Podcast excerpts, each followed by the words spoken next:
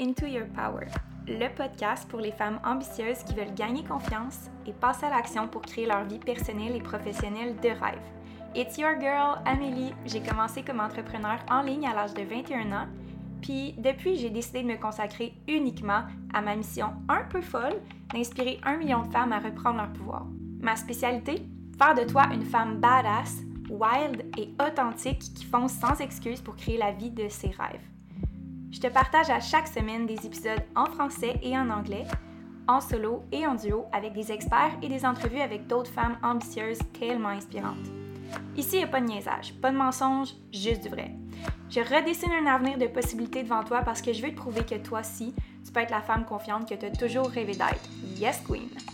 Take a seat, puis prépare-toi à step back into your power.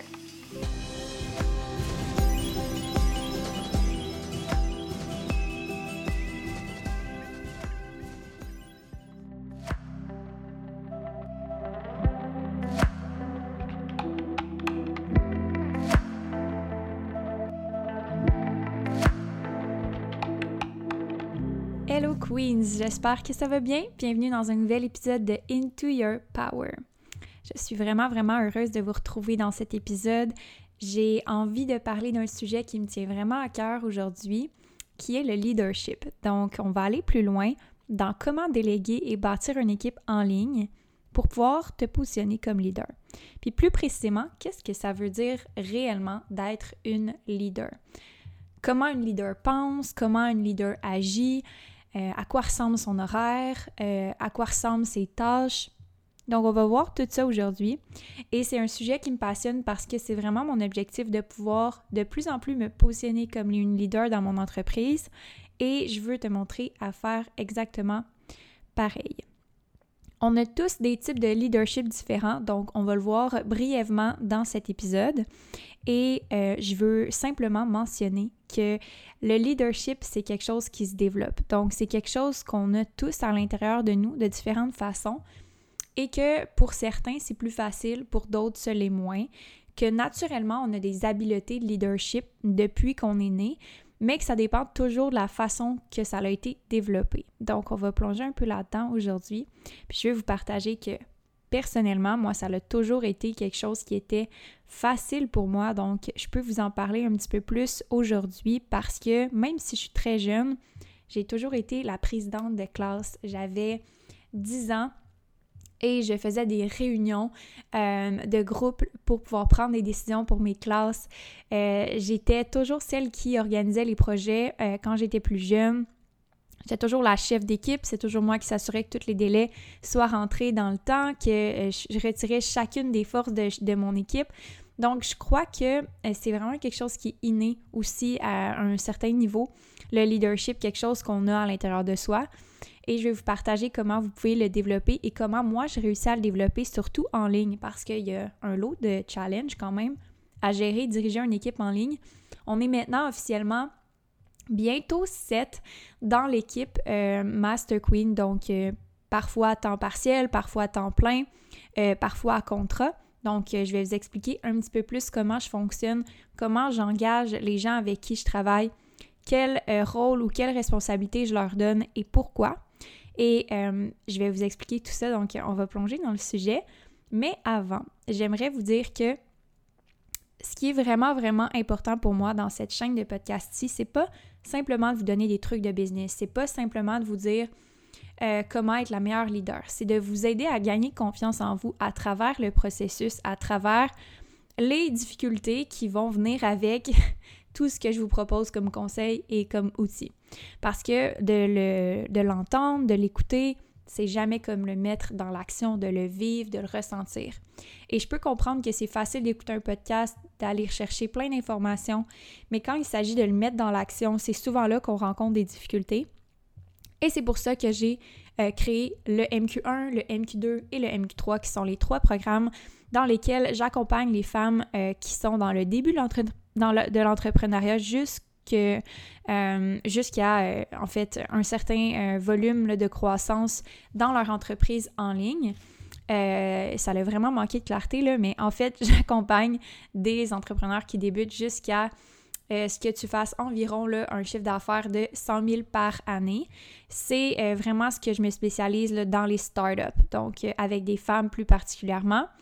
Et les épisodes de podcast sont là pour te donner des outils gratuits pour que tu puisses utiliser et retirer le maximum de ce que je peux t'offrir. Mais c'est certain que dans l'accompagnement et dans le coaching que j'offre, tu vas avoir tout ce que tu as besoin pour pouvoir le mettre dans l'action, pouvoir être supporté à travers ton cheminement. Et puis, euh, c'est vraiment là où est-ce qu'il y a les transformations. Parce que l'information, c'est tout le temps, tout le temps nécessaire. C'est nécessaire pour commencer à essayer des choses, c'est nécessaire pour pouvoir être consciente, être conscientisée sur certains euh, problèmes qu'on peut rencontrer ou euh, des choses qu'on veut améliorer.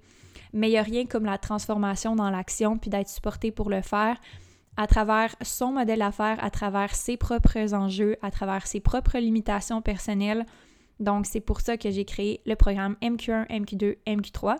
Et puis, si tu veux toutes les informations sur ces programmes-ci, je t'invite à aller consulter mon site web au www.amelierindo.com. Le lien est dans le euh, descriptif du podcast et je vais te laisser aller consulter ça. Et sinon, je te souhaite une très belle écoute et on se reparle très bientôt.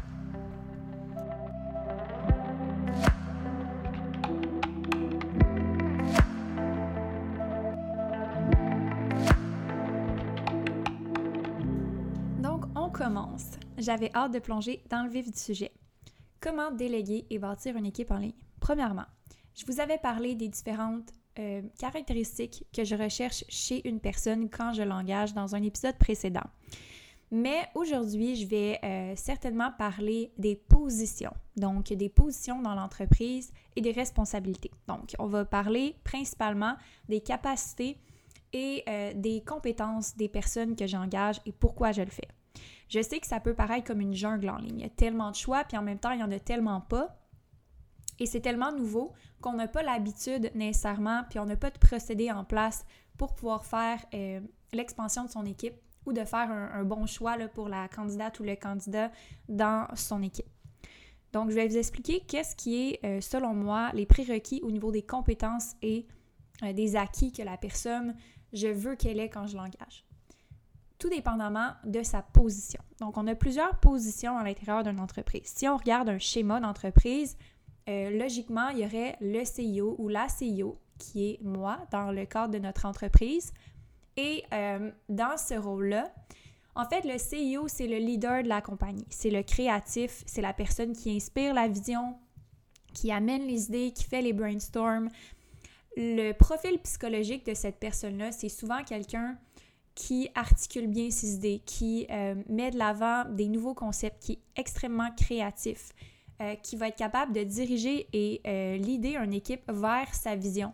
Donc souvent, c'est inconnu la vision, seulement c'est seulement visible pour le CIO ou la CIO. Donc le gros rêve, comment ça va être dans 5 ans, dans 10 ans, dans un an. Et puis, cette personne-là doit concrétiser cette vision-là dans des actions concrètes et diriger et inspirer le message pour que l'équipe puisse suivre cette direction-là. Donc, c'est des capacités de leadership, c'est des capacités euh, d'innovation, c'est de toujours se réinventer, euh, de tout le temps s'inspirer, de tout le temps aller chercher des nouvelles formations, des nouvelles idées, connecter avec des nouvelles personnes, essayer d'autres marchés différents. Euh, donc, le CIO, ou la CEO de l'entreprise, qui est toi, peut-être, qui écoute en ce moment, doit toujours, toujours se garder active euh, dans son apprentissage, se garder créative, mais de toujours être dans une position où est-ce qu'elle peut l'idée. Tout le temps dans une position où est-ce qu'elle peut avoir une influence ou un impact sur les autres par sa vision ou ses idées créatives. Ça, c'est le profil typique d'un ou d'une bonne CEO d'entreprise. Donc, il y a des compétences de leadership, de management. On ne parle pas là de, euh, de management au niveau de l'administration. On parle de management au niveau psychologique, au niveau humain, d'être capable d'aller euh, rechercher un groupe de personnes qui vont suivre cette vision-là. Et on parle aussi de, euh, de leadership plus créatif. Donc, comment aller diriger des idées, comment amener des idées à à terme, comme on pourrait dire, donc concrétiser un projet jusqu'au bout, pas juste avoir la vision, mais de vraiment le concrétiser. Donc, ça demande deux styles de management. Un management plus euh, opérationnel et un, management un petit peu plus relationnel. Et ça, c'est des compétences que le CEO ou la CEO doit développer. Dans le cadre de mon entreprise, j'ai vécu euh, dernièrement cet ajustement-là à faire parce que j'avais beaucoup, beaucoup de compétences au niveau du management créatif, là, de diriger les opérations parce que j'étais dans le day-to-day, donc je faisais tout de A à Z. Oh, pardon, j'ai accroché le micro. Gesticule énormément quand je parle, vous ne me voyez pas, mais j'accroche le micro des fois. Désolée pour ça. Donc, il a fallu que je développe beaucoup le leadership au niveau du management. Donc ça, c'était quelque chose de complètement nouveau que j'adore maintenant. Ça me passionne énormément de pouvoir diriger une équipe, euh, comprendre les motivations des gens, euh, de toujours améliorer puis de peaufiner qu'est-ce qui est nos faiblesses à l'interne et euh, les, les, faiblesses qui sont les miennes également. Donc, je ne m'exclus pas du processus. C'est encore plus important que je travaille sur mes faiblesses et que j'optimise mes forces surtout. Donc euh, voilà, je vais vous dire aussi un peu comment je fais pour euh, euh, travailler sur mes faiblesses puis optimiser sur mes forces plus tard. Entre autres, c'est pour ça que j'ai une équipe maintenant, parce que mon équipe pallie à mes faiblesses. c'est ça la beauté de la chose. donc, on a fait le tour quand même du rôle de, de CIO.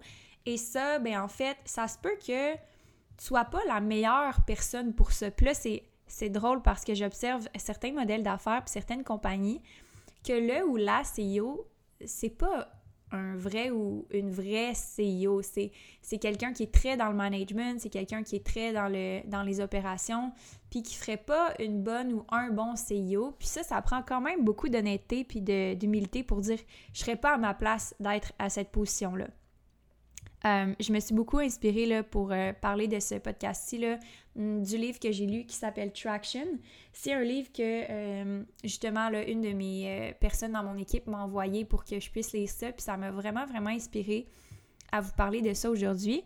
Et dans le livre, qu'est-ce qu'il explique? C'est que souvent, ce qui est difficile, c'est quand tu pars ton projet, quand tu pars ta business, c'est ton bébé, c'est ce que tu aimes, c'est euh, tu as mis tellement d'efforts et d'énergie que tu te considères comme le ou la CEO.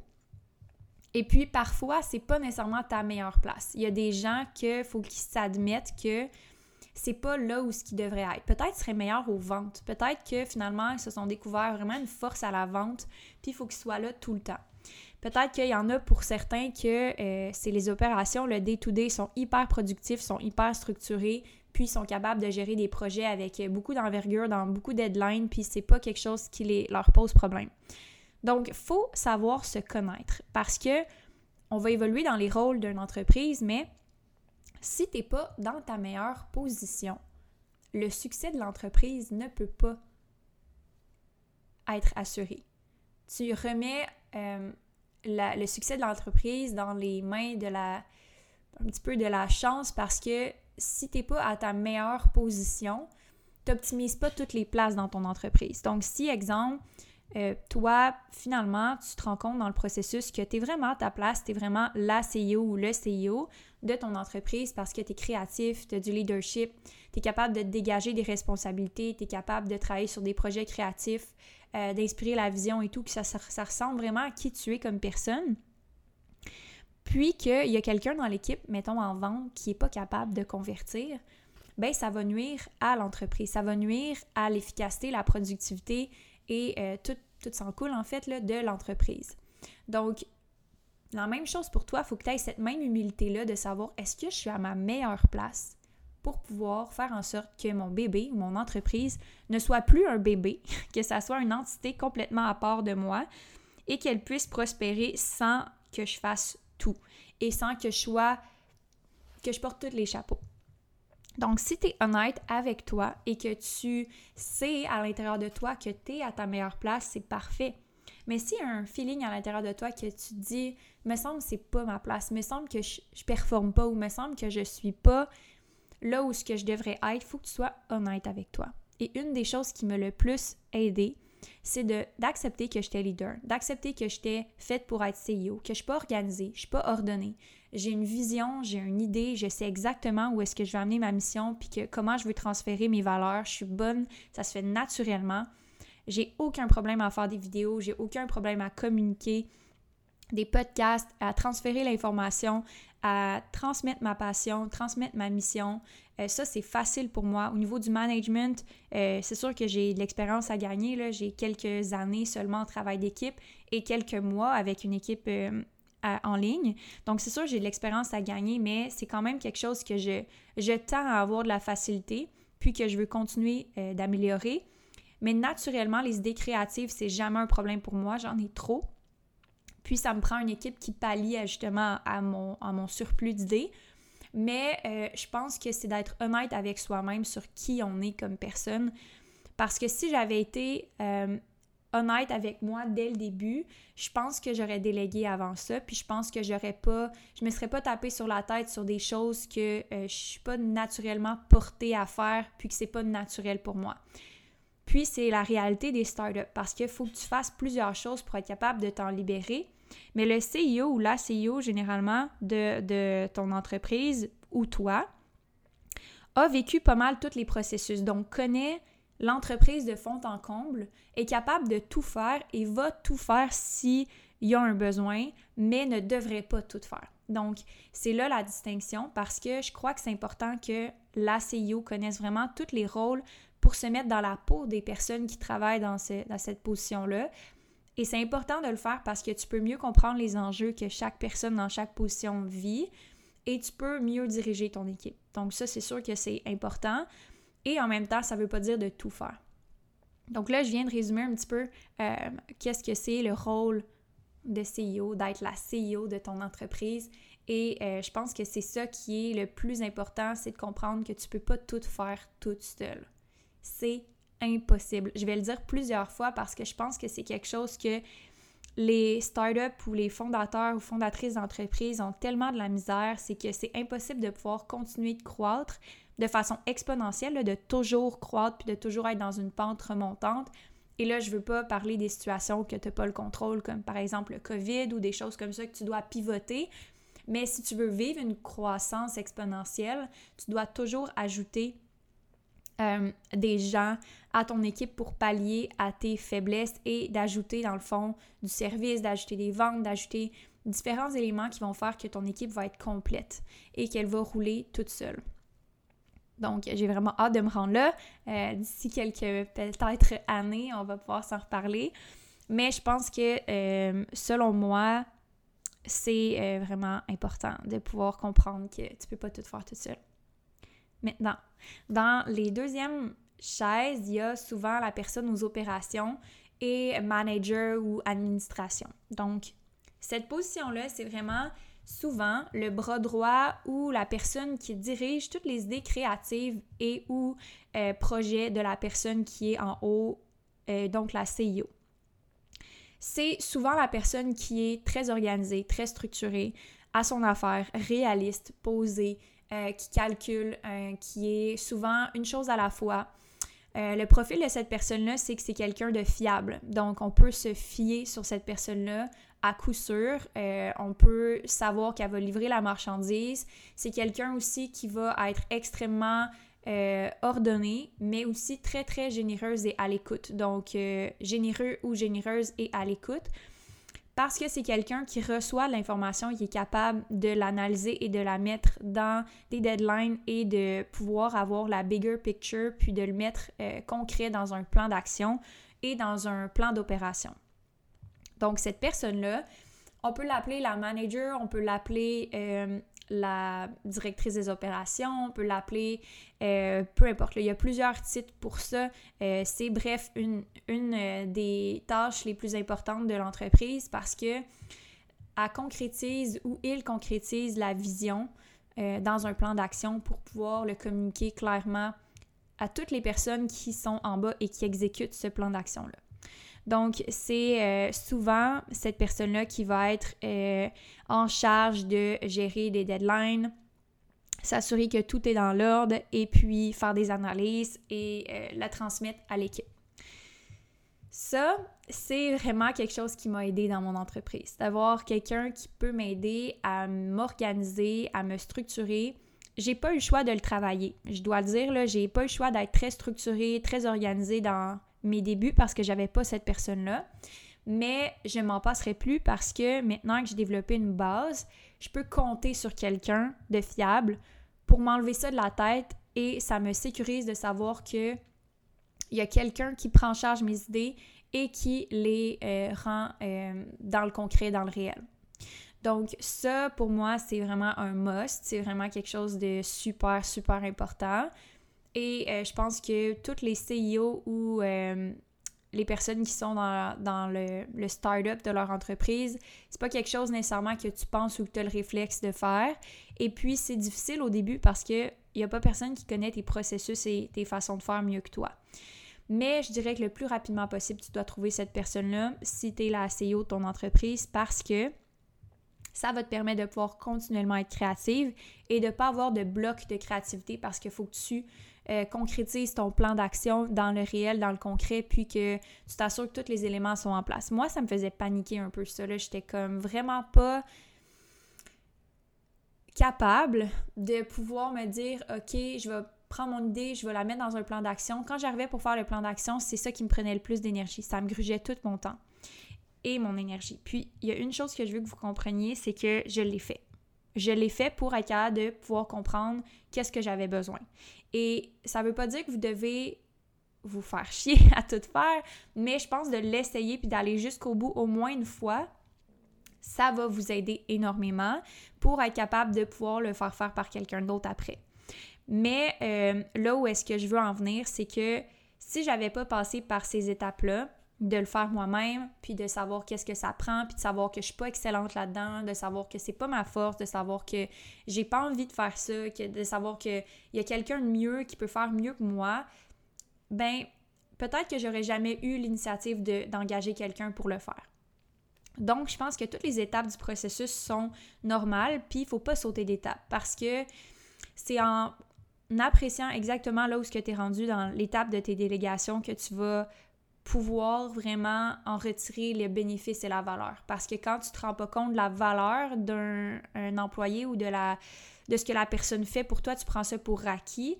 Et puis, euh, tu te rends pas compte de tout le travail ou qu'est-ce qui est mis derrière ça. Donc, tu n'as pas nécessairement soit de reconnaissance pour qu'est-ce que la personne fait, euh, soit de compréhension de la, tâche, ni de la durée, ni de la complexité. Donc, je pense que c'est tout le temps en ayant la conscience que c'est une étape à la fois quand tu es prête, puis de passer à travers les différentes étapes toi-même, c'est vraiment, selon moi, important. Et là, encore une fois, on pourrait euh, avoir des opinions qui sont différentes d'un entrepreneur à l'autre, mais dans mon cas à moi, je crois que c'est vraiment important de passer à travers toutes les étapes puis de pas sauter d'étapes, de pas vouloir aller trop vite. Quand tu n'es pas certaine de ce que tu as besoin, je pense pas que tu devrais déléguer. Donc, gagner de la clarté sur ce que tu as besoin, ça, ça serait la première étape. Et moi, quand j'ai euh, offert un poste pour euh, le management et les opérations, c'était vraiment parce que j'étais rendue là, parce que j'avais vraiment besoin, puis parce que j'avais plus le temps de le faire. Donc euh, voilà. Le troisième poste qui est comme vraiment, vraiment important, c'est la vente. Je crois que ça pourrait se situer dans les plus importants. en vente, souvent, le CIO ou la CIO au début va faire ses ventes, euh, va faire tous ses appels, va faire tous ses suivis, va faire tout euh, ce qu'il faut, va prendre des appels d'information, va faire des suivis avec les gens qui ont, pris des appels d'information, euh, va faire les follow-ups sur les email lists, va répondre à des courriels pour si un autre appel.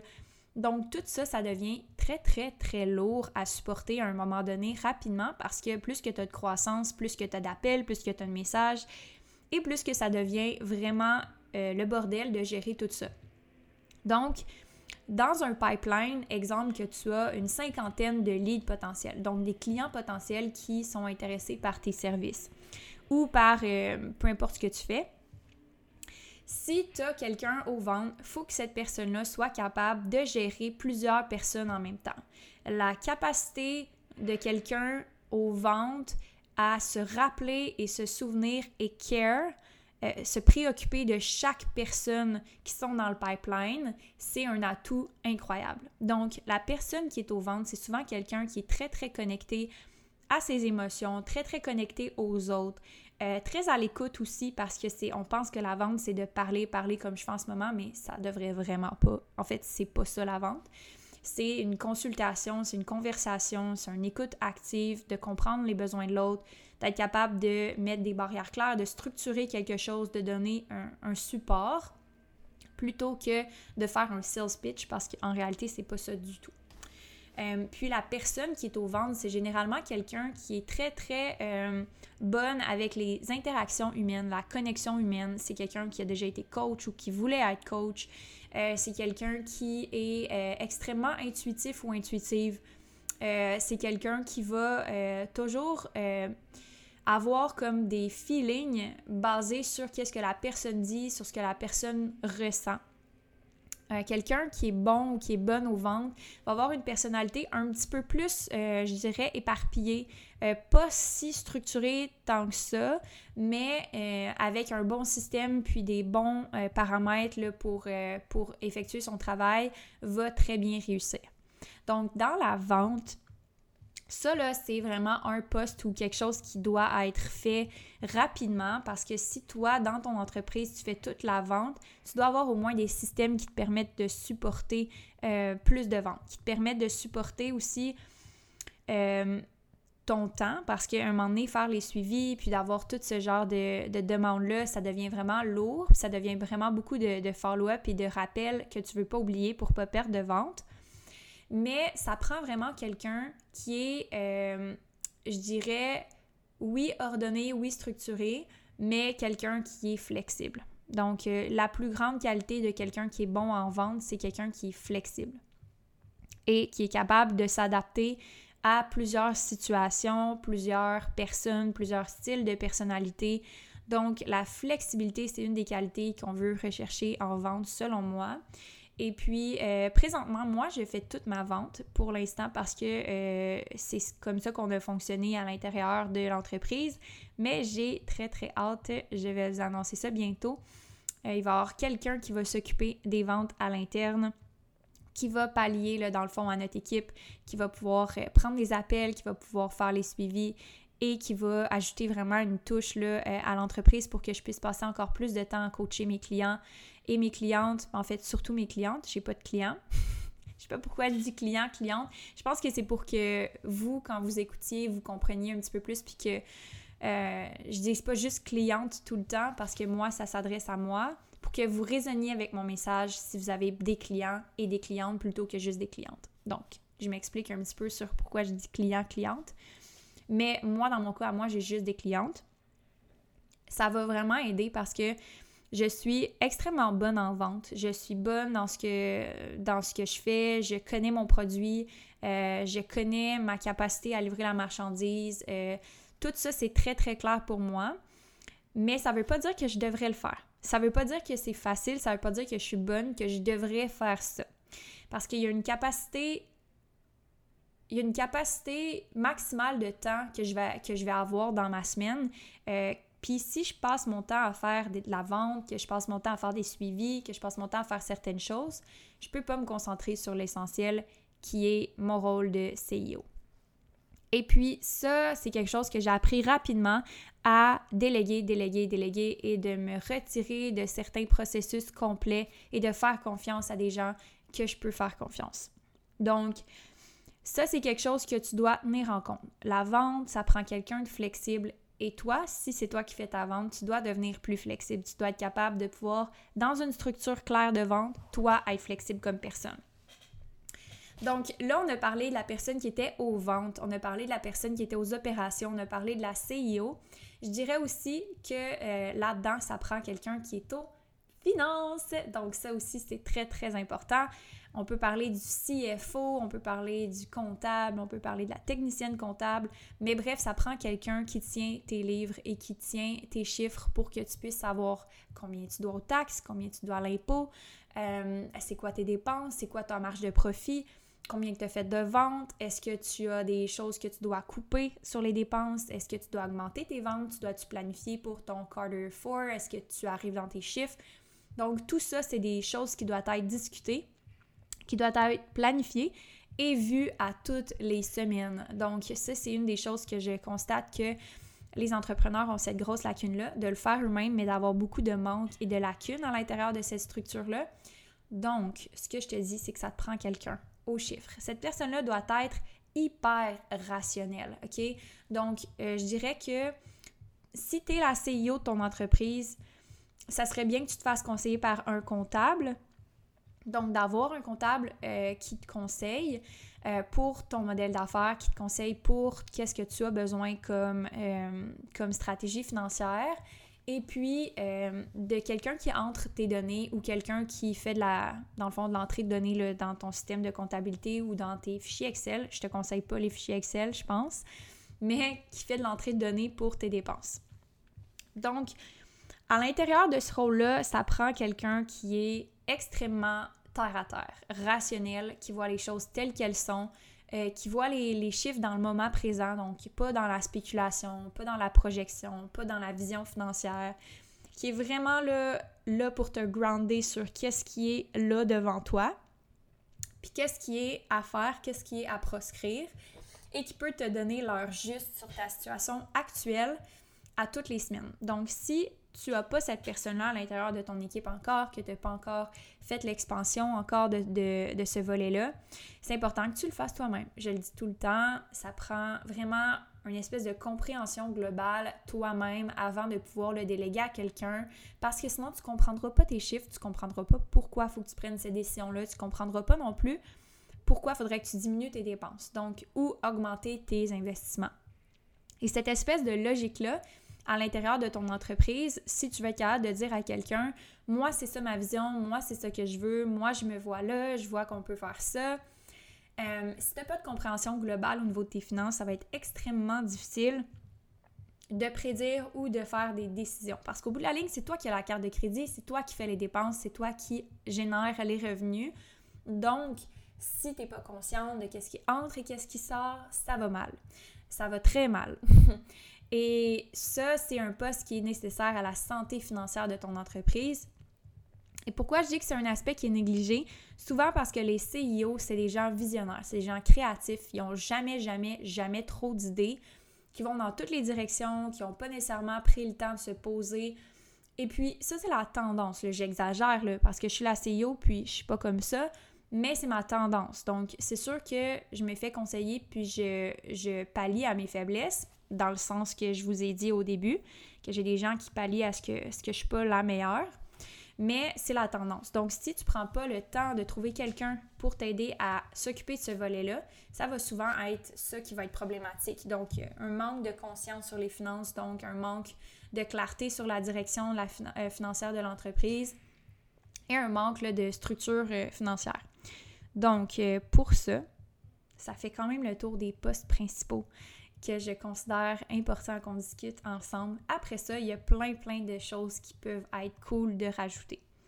Euh, au début, les postes que je viens de vous nommer, euh, exemple CFO, ça demande, ça demande quand même des sous pour payer quelqu'un pour faire la stratégie financière, ça demande quand même des sous de payer quelqu'un pour faire toutes les opérations, ça demande quand même des sous de payer quelqu'un à la commission ou à un salaire pour faire des ventes. Donc, c'est normal qu'à un moment, tu fasses tout. OK? Puis ça, c'est, euh, je pense que je l'ai fait, puis j'encourage euh, tous les entrepreneurs à le faire parce qu'après ça, c'est plus facile de, de, déléguer. Mais tu peux pas tout faire toute seule. Je le rappelle, tu peux pas tout faire toute seule. Et euh, après ça, il y a plein de choses qui peuvent s'ajouter. Donc, à l'intérieur de mon entreprise, mon modèle d'affaires est surtout axé sur le contenu en ligne. Donc, création de contenu, création de podcasts, création de blog, création de posts sur les médias sociaux, et puis, euh, ça requiert énormément de volume pour euh, la création. Moi, j'ai les idées, moi, j'ai la vision, mais je voulais vraiment quelqu'un qui exécute mes idées, ma vision. Euh, donc, à l'intérieur de texte, à l'intérieur de, de, vidéos, et je voulais pas faire l'édition. Donc, j'ai quelqu'un qui s'occupe, en fait, j'ai des gens qui s'occupent de tout ce qui a trait le contenu et qui a trait aux médias sociaux pour m'aider avec la production de contenu avec mon modèle d'affaires qui est particulièrement en ligne. Donc, c'est sûr que ça prend plus de temps peut-être qu'un autre modèle d'affaires qui n'est pas en ligne. Donc, ça, ça ressemble à euh, ce que je te propose pour euh, établir une équipe en ligne et te positionner comme leader. Donc, ce que je voulais que tu retiennes de cet épisode, c'est que, un, tu peux pas tout faire toute seule. Si tu es la CEO réelle de ton entreprise, tu dois absolument avoir des gens qui pallient à tes faiblesses et qui t'aident à amener ta vision créative à réalité, en réalité en fait. Et une autre chose, si tu manques du temps en ce moment, si tu manques du temps, c'est que tu n'as pas mis en place les systèmes ni les bonnes places et les bonnes personnes pour t'aider à te consacrer à ce qui a réellement de la valeur pour que tu puisses gagner plus, vendre plus, de booker tes programmes, de booker tes services, de fill up complètement ton calendrier euh, pour que tu puisses réussir à concrétiser ta vision. Pourquoi qu'il te manque de temps en ce moment? Puis une des choses que je me fais souvent dire, c'est que ah, j'ai pas le temps de mettre ça en place, j'ai pas le temps de former quelqu'un, j'ai pas le temps de, de faire ces choses-là de ma croissance, je serais pas capable de supporter l'ajout de tout ça. Et c'est là le problème parce que si tu te bloques à faire la croissance en disant que je vais investir du temps dans un employé ou en investissant du temps à mettre des systèmes en place, c'est là ton problème parce que tu vas toujours manquer de temps. L'objectif, c'est d'investir du temps pour en avoir plus. Tu peux pas espérer avoir plus de temps si tu n'investis pas du temps. C'est impossible. C'est impossible que tu puisses avoir quelque chose que tu n'as pas investi à l'intérieur de cette chose-là. Donc, si tu investis du temps dans le, poste de quelqu'un ou si tu investis du temps ou de l'énergie sur la création de système, ce temps-là, tu vas le revoir fois 10. Mais initialement, tu dois mettre du temps pour créer plus de temps. Avant, je devais travailler des 70 euh, heures semaine. J'investissais du temps dans plusieurs choses pour devenir meilleur, créer des systèmes, créer des façons de faire, des processus, des opérations, créer des postes. Et puis, ça m'a permis de libérer du temps parce que maintenant, je travaille environ 30 à 40 heures semaine au maximum quand j'ai des gros lancements et tout, euh, des fois plus 40 euh, heures que 30 heures. Mais ce n'est pas normal que présentement, tu dises que tu n'as pas de temps quand tu n'as pas investi de temps. C'est la même chose pour une routine. Si tu dis Ah, j'ai pas le temps de me, faire euh, un petit temps journal ou un me-time le matin, tu n'as pas pris le temps, tu n'as pas investi le temps. Si tu investissais le temps puis que tu regardais c'est où tes pertes de temps, tu pourrais trouver le temps puis créer le temps. Le temps, c'est relatif, puis je pense qu'il y a une chose qui me, désole et qui me brise le cœur, c'est que ça t'empêche d'évoluer, ça t'empêche de croître parce que tu fais juste te dire que tu n'as pas de temps, mais c'est juste temporaire le temps que tu dois investir pour avoir un retour encore plus grand. Puis c'est la même chose pour l'argent. C'est la même chose pour l'investissement en argent qu'on fait dans quelque chose. Si tu fais pas cet investissement-là, tu pourras pas le revoir plus tard, plus gros. Donc voilà investir du temps dans son équipe, oui, ça prend du temps, oui, ça prend de l'énergie, mais après ça, une fois que c'est set, une fois que c'est mis en place, tu vas avoir un retour x 10 et puis ça va tellement changer de choses dans ta perspective parce que tu seras plus en train de penser à tout plein de choses en même temps. Tu vas pouvoir te libérer et accepter l'aide. Puis ça, c'est une autre chose que je pense que vous ici, les, les madames, les petites madames que, que j'aime tant, que vous écoutez en ce moment, vous n'êtes pas des madames, là, je, ne sais pas pourquoi j'ai dit ça, là, j'étais partie sur une lancée, mais c'est que vous n'êtes pas capable de recevoir de l'aide. Là, à partir de maintenant, vous allez être capable de recevoir de l'aide. Je vais vous insérer une croyance supportante dans la tête et c'est celle-ci. Plus je reçois d'aide et plus je suis capable d'aider en retour. Donc, plus je reçois d'aide et plus je suis en mesure d'aider. OK? Let that sink in rentrez ça dans votre tête, puis à partir de maintenant, quand vous avez l'opportunité de demander de l'aide, prenez l'investissement en temps que ça va prendre. Prenez le temps de voir comment vous pouvez recevoir cette aide-là et acceptez-la. Essayez pas de contrôler la façon que vous allez recevoir de l'aide. Acceptez quand ça vient à vous. Acceptez les signes qui vous, dites qui vous disent que vous avez besoin d'aide. Acceptez les personnes qui vont venir à vous naturellement quand vous allez avoir besoin d'aide. Et prenez la chance et faites confiance que c'est ça que vous devez faire si vous êtes rendu là. Donc, euh, je réinsère la croyance importante. Plus que vous vous faites aider, plus que vous allez pouvoir aider. Donc voilà, c'est tout. Et c'est ce qui termine le podcast sur comment bâtir son équipe en ligne et devenir la leader de son entreprise. Et qu'est-ce que ça veut dire réellement d'être une leader, une CEO de sa business? Donc, on se revoit pour le prochain épisode, Queen. Merci d'avoir été là. Euh, j'aimerais vraiment que tu puisses partager l'épisode si tu as aimé euh, en cliquant, en faisant un screenshot, en fait, pas en cliquant, mais en faisant un screenshot euh, puis en partageant l'épisode dans tes stories Instagram. Et puis un petit commentaire aussi sur la chaîne de podcast, c'est toujours apprécié. Ça me permet de pouvoir partager mes connaissances et mon message à plus de femmes. Alors on se reparle la semaine prochaine. Bye Queen!